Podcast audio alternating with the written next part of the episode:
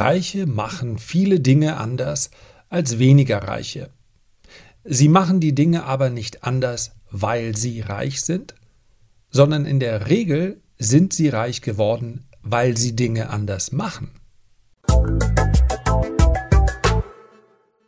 So, in der letzten Woche haben wir über die Frugalisten gesprochen, über die Menschen, die minimalistisch und bescheiden leben, um möglichst früh nicht mehr arbeiten zu müssen. Und zu diesem Zweck sparen sie bis zu 80 Prozent ihres Einkommens und können dann eben mit 40, mit 38 oder auch mit Mitte 40 in Rente gehen. Ich glaube aber auch, und ich habe einige Zuschriften bekommen, vielen Dank dafür, es geht ganz wesentlich um den Gedanken, nicht mehr arbeiten zu müssen. Viele Frugalisten werden dennoch arbeiten, so wie ich es mir auch gedacht habe, weil sie gerne arbeiten. Aber vielleicht eine Arbeit gewählt haben, wo die Bezahlung relativ gering ist, teilweise sogar freiwillig, aber sie machen es halt sehr gerne. Und so klingt das für mich auch nachvollziehbar. An dieser Stelle der kurze Hinweis, ich freue mich über solche Zuschriften. Ich freue mich auch, wenn ihr Rezensionen unter dem Podcast lasst. Eine wahnsinnige Menge steht schon da und ich kann nur mit Demut und Stolz und Dankbarkeit das erkennen, wie viele offensichtlich sich diesen Podcast anhören, auch wenn es mal darum geht, wie man einer Norwegerin aus Versehen die Nase blutig haut. Also, ich danke euch für das offene, teilweise sehr, sehr herzliche Feedback und wenn ihr mögt, dann nehmt euch einfach die Zeit, vielleicht nach dem Podcast oder ihr drückt jetzt auf Pause über ein Sternchen, hm, über ein paar mehr freue ich mich auch. Zwischen Frugalisten auf der einen Seite und Reichen auf der anderen Seite ist, sind scheinbar Welten dazwischen. Wenn man aber genauer hinschaut, dann gibt es durchaus Parallelen. Also die Reichen sind nicht das Gegenteil von Frugalisten.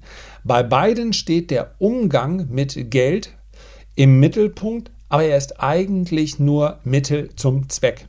So haben mir das, wie gesagt, auch die erklärt, die mir geschrieben haben. Nee, nee, nee, wir denken nicht die ganze Zeit an Geld. Wir wollen möglichst wenig an Geld denken und deswegen sind wir Frugalisten. Absolut nachvollziehbar für mich. Aber auch Reiche denken nicht den ganzen Tag an Geld. Wir müssen vielleicht erst mal kurz klären, wer überhaupt reich ist.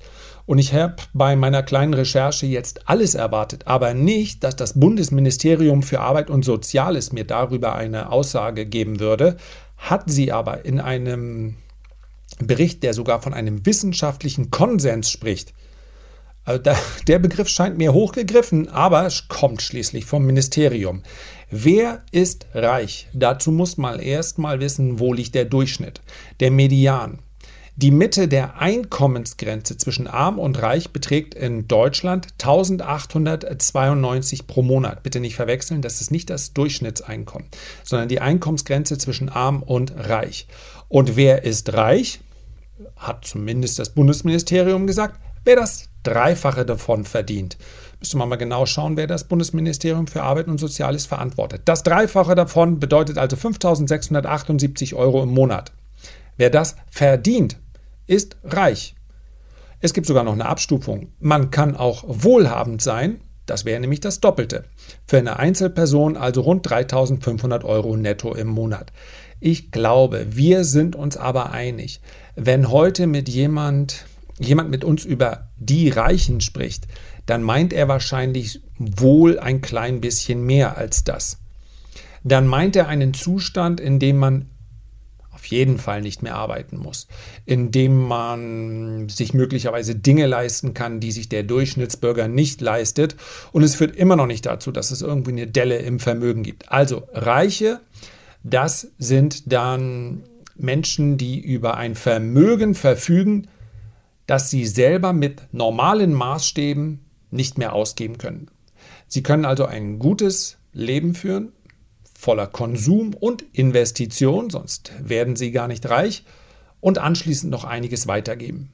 Das würde ich mal so als grobe Definition fassen. Ja. Äh, ein Jeff Bezos ist sicherlich auch reich, aber der reichste oder zweitreichste Mensch der Welt auf, zu sein, das ist dann eben nochmal eine andere Liga, die 0,1 Prozent. Nehmen wir mal in Anführungszeichen den normalen Reichtum und sprechen darüber, was macht diese Reichen aus. Ganz, ganz viele Punkte. Ich möchte mich aber heute mal auf fünf beschränken. Sozusagen Die fünf Best-of-Punkte, wie man reich wird, beziehungsweise was Reiche eben anders machen gegenüber weniger Reichen. Und ein Punkt, der sich, wenn man sich die Biografien anschaut, immer wiederholt, ist Mut. Reiche sind häufig mutiger. Sie tun Dinge, die andere nicht tun. Sie trauen sich Dinge zu, die andere nicht tun. Sie scheuen Veränderungen nicht. Sie scheuen Niederlagen nicht. Und sie scheuen Herausforderungen und Aufgaben nicht. Das ist ein ganz, ganz wichtiger Punkt. Und wahrscheinlich gibt es psychologische Podcasts, die sich damit beschäftigen, dass möglicherweise die Anlagen dafür schon in der Kindheit gelegt werden. Ob ich mich etwas traue, ob ich mir etwas zutraue. Die Kindheit ist natürlich keine, wir sind nicht die Geisel unserer Kindheit. Das heißt nicht, dass wenn ich eine Kindheit hatte und Eltern, die sehr ängstlich waren, dass mein ganzes Leben lang dann davon dann geprägt wird. In dem Moment, wo ich mir bewusst bin, dass meine Eltern ängstlich sind und dass es mich, upsala, ich hoffe, das war nicht zu laut, einmal mein Mikrofon beinahe umgeschlagen. Und wo ich dann sage, das hemmt mich, habe ich ja schon die Möglichkeit, anders zu reagieren. Aber natürlich sind das Prägungen. Und wenn, das ist kein Zufall, dass häufig Unternehmerfamilien dann weitere Unternehmer nach sich bringen, ja, nicht unbedingt in der, in der Unternehmensnachfolge, aber Menschen, die es gewohnt sind, unternehmerisch zu denken. Und dazu gehört auch das Anerkennen von Hürden. Denn auch Reiche führen ja kein Leben in Saus und Braus und sagen sich, ach, ist sowieso alles egal, was ich mache.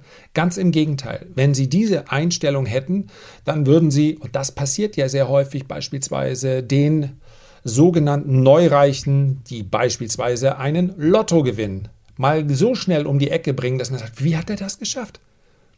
Wie hat er es geschafft? Zwei Millionen Euro, weil er mit Geld nicht umgehen kann. Weil er gar nicht darauf eingestellt war. Und weil er vor allen Dingen das Geld nur gesehen hat als Mittel, um zu konsumieren. Und damit sind wir beim zweiten Punkt. Denn Reiche sind nicht nur oft mutiger, sie sind oft auch sparsamer, bezogen auf ihren Reichtum, also in der Relation. Ich sehe doch die Reichen, die fliegen Business Class, die haben teure Uhren und so weiter. Gemessen an ihrem Reichtum sind sie dennoch häufig zumindest so sparsam, dass sie weiterhin Kapital übrig haben, um zu investieren. Wenn jemand 100.000 Euro im Monat verdient und er gibt davon 30.000 Euro aus, nehmen wir jetzt einfach mal Nettobeträge, dann ist das ja für einen Normalsterblichen wahnsinnig viel Konsum. Es bleiben aber dennoch 70.000 Euro für Investitionen übrig. Und dieses Verhältnis muss ein jeder im Auge behalten. Wenn ich einen Großteil oder gar alles dessen, was ich habe, ausgebe, Klammer auf, für einen Studenten wird es wahnsinnig schwer, das weiß ich, einen Betrag übrig zu lassen, wenn ich nicht von meiner Familie unterstützt werde oder oder oder, um dann noch damit große Investitionen machen zu können. Die kleinen Investitionen tun es dann aber auch, denn es geht eher um die Regelmäßigkeit und um das sich dran gewöhnen. Und wenn das 15 Euro sind im Monat, aber das ist ein ganz, ganz wesentlicher Punkt. Reiche leben sparsam und unter der Sparsamkeit kann man sich vieles vorstellen, aber es heißt letztendlich, ich gebe weniger aus, als ich verdiene und nehme einen beachtlichen Teil, meines Erachtens sollten es mindestens 10% sein, und investiere. Wahrscheinlich der Punkt überhaupt, der auch am häufigsten übersehen wird. In dem Moment, wo ich mich für einen Konsumkredit entscheide, in dem Moment, wo ich mich für eine Neuanschaffung entscheide, weil ich sage, naja, für die Altersvorsorge oder für meinen Vermögensaufbau mache ich dann in zwei, drei Jahren werde ich eine Gehaltserhöhung haben und das Geld, das fließt dann da rein. Das Problem ist, dass das so ein klein wenig ist wie so ein Geldanlagemuskel. Den muss ich von Anfang an trainieren. Deswegen habe ich beispielsweise bei meinen Kindern, wohl wissend, dass ich sie im Studium unterstütze, haben die dennoch Depots weil ich möchte, dass Sie sehen, dass regelmäßiges Investieren, in dem Fall in Aktien bzw. Aktiensparpläne, dass daraus etwas wird und zwar ohne, dass Sie dafür irgendetwas machen müssen. Meine Tochter arbeitet in einer, ja, an einer Eisbude. Ähm, was gibt es da? Crepe, Kaffee und so weiter. Ich bin fast der beste Kunde natürlich, weil ich im Sommer regelmäßig da bin. Und auch ja, die Arbeit wertzuschätzen, sie kennenzulernen, ist natürlich wichtig. Aber zu sehen, da entwickelt sich was in meinem Depot, dafür habe ich gar nichts gemacht. Das ist wie ein, ein Muskel, der aber erstmal gereizt werden muss, den man erkennen muss. Sonst weiß man gar nicht, was Investitionen bringen. Ganz wichtiger Punkt. Dritte. Der dritte Punkt, Reiche kümmern sich um sich selbst, investieren in sich selbst. Sie investieren in sich selbst, sie nehmen gerne auch Geld in die Hand, um Fortbildung zu machen. Auch um Reisen zu machen, die sie weiterbringen, um Bücher zu kaufen, um Kurse zu kaufen, um Coachings zu kaufen und, und, und. Die Investitionen in sich selbst sind unerlässlich, wenn man weiterkommen will. Und zwar das ganze Leben lang. Je älter man wird, desto schwieriger. Ich spreche aus Erfahrung. Ich habe mit 20 Jahren Dinge deutlich schneller erlernt als heute mit noch weit unter 50, aber so weit auch nicht mehr entfernt. Nie aufhören zu lernen ist im Übrigen auch ein großer Spaß. Denn man beschäftigt sich natürlich nicht nur mit den Dingen, das habe ich auch im letzten Podcast bzw. in der letzten Episode schon versucht zu erläutern. Es geht dabei nicht nur immer auf den Fokus des Finanziellen. Sich weiterzubilden, auch in anderen Dingen. Wenn jemand Flöte spielen möchte, geht das am besten, zumindest wenn wir die Blockflöte nehmen, wenn er alleine lebt. Wenn er Geige lernen will als Erwachsener, dann muss er alleine leben. Ansonsten wird er bald alleine leben, weil das ein wahnsinniges Spannungsgefühl in einer Beziehung unter Erwachsenen erzeugen könnte, wenn einer auf die Idee käme, Geige zu erlernen. Zumindest wenn er zu Hause übt. Aber es gibt ja auch andere Dinge. Also, Investitionen in sich selbst sind nie vergeudete Zeit. Und mit um sich kümmern ist auch gemeint, sich nicht in sozialen Medien aufzureiben. Und das sage ich jemand als jemand, der soziale Medien ja durchaus mit seinem Inhalt bespielt, in Anführungszeichen. Aber sich dort in irgendwelchen Diskussionen aufzureiben, zu sagen, der hat nicht recht, der hat nicht recht. Viele Menschen sind in sozialen Medien nur, um überhaupt Reaktionen zu erfahren. Da entsteht herzlich wenig negative Energie. Also kümmere dich da lieber um dich selbst, akzeptiere, dass Menschen anderer Meinung sind, lebt sich's gesünder mit. Vierter Punkt. Tatsächlich einer, der in ganz, ganz vielen Biografien auch zu finden ist. Reiche stehen früh auf. Und ja, in Gedanken steht meine Frau hinter mir und schlägt mir gerade leicht auf den Hinterkopf, dass ich diesen Punkt mit reinnehme. Wir haben schulpflichtige mittlerweile nur noch ein schulpflichtiges Kind. Das heißt also, äh, wir stehen alle einigermaßen früh auf. Ich habe gerade ein Buch angefangen, da geht es darum, jeden Morgen um 5 Uhr aufzustehen. Ähm, der, also der 5 Uhr morgens Club sozusagen. Bei mir ist es eine Stunde später und ich möchte auch hier bei diesen Punkten ungern jetzt mal erzählen, so habe ich das gemacht und deswegen solltest du, was ich sagen kann, ist, dass die Zeit bis 10 Uhr, 11 Uhr am Morgen mit weitem, weitem Abstand, und zwar bei allen Tätigkeiten, die ich jemals in meinem Leben ausgeführt habe, die effektivste ist. Es ist ruhig, keiner stört, das Handy klingelt nicht, die Mails kommen noch nicht in der Reihenfolge. Ein Großteil der Arbeit, und das entspannt durchaus, schaffe ich bis 11 Uhr. Wann nehme ich diesen Podcast jetzt gerade auf? Ah, 12.10 Uhr. Das ist ein, das, darum geht es eigentlich nur. Es gibt natürlich auch die Nachtarbeiter, okay, wenn das dein Rhythmus ist, ja, dann lass dir nicht aufoktroyieren, dass du jetzt um fünf aufstehen musst. Und natürlich gibt es auch häufig den, den Prozess des Aufstehens einfach mal als äh, Notwendigkeit, wenn jemand im Schichtdienst ist. Alles richtig. Aber darauf zu schauen, was ist die effektivste Tageszeit für mich? Und da darf man dann feststellen, zumindest bei einem Großteil der Menschen, wenn du früher aufstehen würdest, hättest du auch mehr Zeit.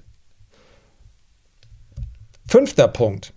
Und das ist ein Punkt, der, hm, der vielleicht einige überrascht, der vielleicht auch zu Widerspruch anregt, aber meines Erachtens dennoch beinahe in Stein gemeißelt stehen bleiben kann. Reiche sind häufig optimistischer als weniger Reiche. Sie gehen davon aus, dass es sich lohnt, heute Investitionen zu tätigen, weil es morgen weitergehen wird. Sie gehen davon aus, dass es sich lohnt, in sich selbst zu investieren, weil es morgen weitergeht. Sie machen sich ganz selten Gedanken, mit denen sich Verschwörungstheoretiker häufig rumplagen müssen. Also, wann kommt der große System-Reset? Das lohnt sich sowieso nicht mehr. Äh, bei der Umwelt, was soll's? Diese Gedanken sind letztendlich Gedanken, die man als Realismus bezeichnen könnte. Ich bezeichne sie aber als Pessimismus. Mein Lieblingsshirt, ich weiß gar nicht, wer sagt das da bei den. Ist es Snoopy? Ja? Nee, Winnie Pooh, ne? Habe ich, glaube ich, hier schon mal gesagt. Wahnsinn. Ein Podcast für Erwachsene und ich zitiere Winnie Pooh dauernd wieder. Eines Tages wird die Welt untergehen. Aber an allen anderen Tagen eben nicht. Und das ist tatsächlich etwas, was als Lebenseinstellung auch viel angenehmer ist. Anzuerkennen, dass unsere Welt natürlich ein Platz voller Reibungen ist, dass wir Krisen mehr und mehr spüren, auch weil sie uns medial immer stärker aufbereitet werden, dass die Zeiten vielleicht tatsächlich schwieriger werden, dass die Umwelt tatsächlich an einen Punkt kommt, an dem sie, an dem wir reagieren müssen, ansonsten ist es zu spät. All das möchte ich gar nicht in Abrede stellen. Aber der Gedanke heute, morgen wird es schlechter, bringt nichts Positives mit sich, bringt keine positive Handlung mit sich. Und es geht ja hier ganz wesentlich auch nicht darum, was richtig und falsch ist, sondern was viele Reiche als, ich habe das Wort die ganze Zeit vermeidet, jetzt sage ich es einmal, als Mind-Setup mitbringen. Dieser Optimismus bezüglich der Zukunft ist einer, der Handlungen notwendig erscheinen lässt.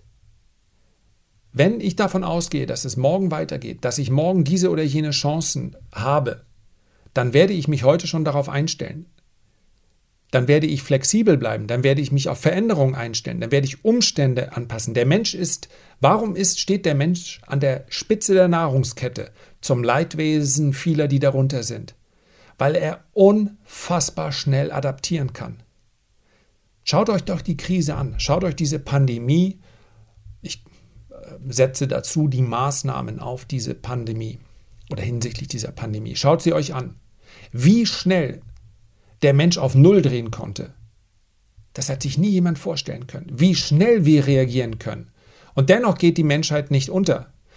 Der Mensch kann wie kein anderes Wesen adaptieren, sich auf neue Umstände einstellen. Es gibt Studien, dass Menschen, die eine, durch einen Unfall querschnittsgelähmt sind, nach fünf Jahren die gleiche Lebensqualität empfinden wie vorher. Kann man sich das vorher vorstellen? Nur ganz schwer. Dennoch sagen die Menschen nach fünf Jahren, es ist in Ordnung, ich habe mich auf mein Leben eingestellt, ich bin froh, dass ich hier lebe.